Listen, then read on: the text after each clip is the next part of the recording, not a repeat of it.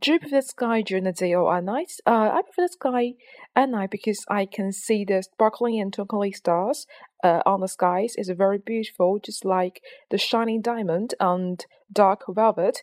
And what's more, the dark sky can make me feel calm down.